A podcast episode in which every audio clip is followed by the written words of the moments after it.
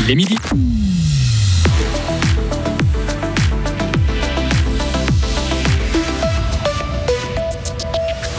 Il a tenu les cordons de la bourse de l'État de Fribourg. Il a livré ses secrets politiques. Il arrive désormais en sauveur à Crémaux. Georges Godel est le nouveau président du groupe laitier. Réexporter des armes dans des pays en guerre. Débat à Berne. La question est brûlante. L'industrie de l'armement se frotte les mains. Parmi les plus beaux troupeaux de Holstein suisse, trois sont fribourgeois. Visite d'une exploitation en fin de journal. Week-end changeant, nuages et soleil, mais sec et assez doux pour la saison. Vincent 12, bonjour. Bonjour à toutes et à tous. Georges Godel, en sauveur de Crémaux, le Glanois est le nouveau président de l'entreprise basée à Villars-sur-Glane. Il entre directement en fonction. Il a été élu aujourd'hui à une très large majorité, malgré quelques abstentions. L'ancien conseiller d'État succède à Alexandre Cotin. Alexandre Cotin a quitté son poste au tout début de l'année en désaccord avec la gouvernance de l'entreprise. À 70 ans, Georges Godel revient ainsi dans la vie politique. Il avait quitté toute fonction officielle, notamment la présidence des TPF et le conseil d'administration de la BCF. Le centriste s'était retiré en janvier 2022 après la publication de son livre Secret et confidence d'un président.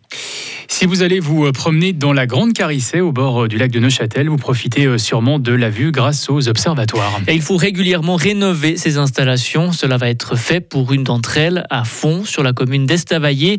Dans cette réserve, c'est à l'homme de s'adapter à la nature et pas le contraire, selon Christophe Lenédic, collaborateur scientifique à l'association de la Grande Carissée. C'est un observatoire de la faune qui se situe dans une réserve naturelle de la Grande Carissée. C'est un observatoire public. Et puis, euh, en fait, la, végétation s'est beaucoup développée devant cet observatoire. Et comme il s'agit de végétation protégée, on ne peut pas la, modifier par rapport à cet observatoire. Donc, on a décidé d'augmenter la hauteur de cet observatoire pour euh, améliorer les conditions d'observation. Devant cet observatoire, il y a un, il y a un plan d'eau euh, avec une faune intéressante. Et puis, l'idée, c'était de, de pouvoir améliorer les conditions pour les visiteurs. Et ces travaux sont mis à l'enquête aujourd'hui dans la feuille officielle et ils vont pouvoir être faits l'automne prochain.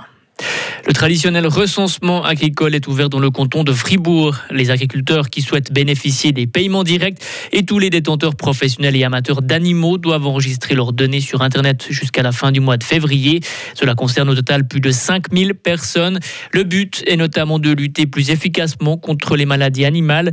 Les animaux concernés sont par exemple les bovins, les chevaux, les porcs, la volaille et les abeilles, mais pas les animaux domestiques. La pression augmente sur la Suisse. La pression pour que la Suisse autorise l'Allemagne à acheminer des chars vers l'Ukraine est maximale. Ces chars et leurs munitions contiennent du matériel fabriqué en Suisse et la loi l'interdit. Mais aujourd'hui, à Berne, la commission de sécurité du Conseil des États examine une motion du président du PLR, Thierry Burkhardt. Une motion qui vise à supprimer la déclaration de non-réexportation. Les explications de notre correspondant parlementaire, Serge Jubin. L'actuelle législation suisse récente interdit que du matériel de guerre fabriqué en Suisse et vendu à l'étranger puisse être engagé sur un champ de bataille. Voilà pourquoi le Conseil fédéral rejette les demandes insistantes de l'Allemagne de pouvoir acheminer vers l'Ukraine des munitions pour les chars Guépard. Le monde politique suisse est divisé sur cette délicate question de la réexportation du matériel de guerre. La commission de sécurité du Conseil des États prend position ce vendredi. Le libéral radical argovien Thierry Burkhardt veut faire abolir cette clause de non-réexportation, pas seulement concernant la guerre en Ukraine, mais en général. Selon lui, il faut conserver l'exigence de ne vendre du matériel de guerre qu'à des pays qui partagent les mêmes valeurs que la Suisse, mais ensuite, libre à ces pays de faire ce que bon leur semble de nos armes. Il devrait trouver une majorité dans une commission présidée par le Bernois Werner Salzmann qui mène lui croisade pour l'industrie de l'armement en Suisse. Le Conseil fédéral fait remarquer que si la loi devait être modifiée, il faudra du temps, elle ne pourrait s'appliquer qu'à de futurs achats et pas dans la situation présente liée au conflit en Ukraine. Et le groupement suisse sans armement a déjà annoncé euh, la possibilité de lancer un référendum si la loi était modifiée.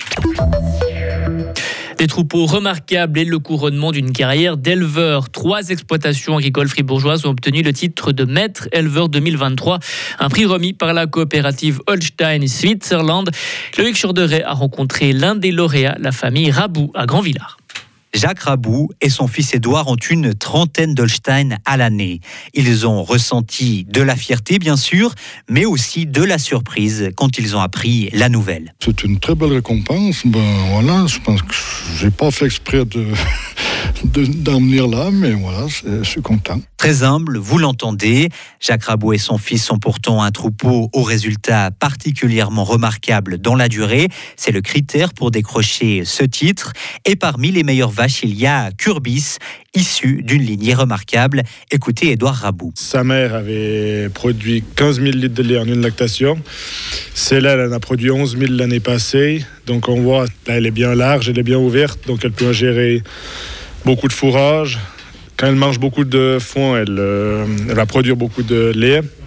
Ensuite, au niveau de sa mamelle, elle a une mamelle très bien attachée, donc ce qui veut dire qu'elle va bien vieillir. Elle a des bons membres, donc euh, elle va bien se déplacer, se déplacer longtemps. Elle a aussi une qualité du lait avec euh, très peu de cellules et beaucoup de teneur. Pour arriver à obtenir de telles vaches, il y a bien sûr tout un travail de sélection, notamment des taureaux, mais aussi une attention à l'alimentation. On retrouve Jacques Rabou. C'est quand même un petit peu sur la qualité du fourrage. Quand on fait les fenaisons, il faut quand même qu'on ait du fourrage qui tient la route. On essaye d'améliorer nos prairies toutes les années. On fait des sursemis, on essaie de mettre des semences, qu'on ait du fourrage qui, qui joue.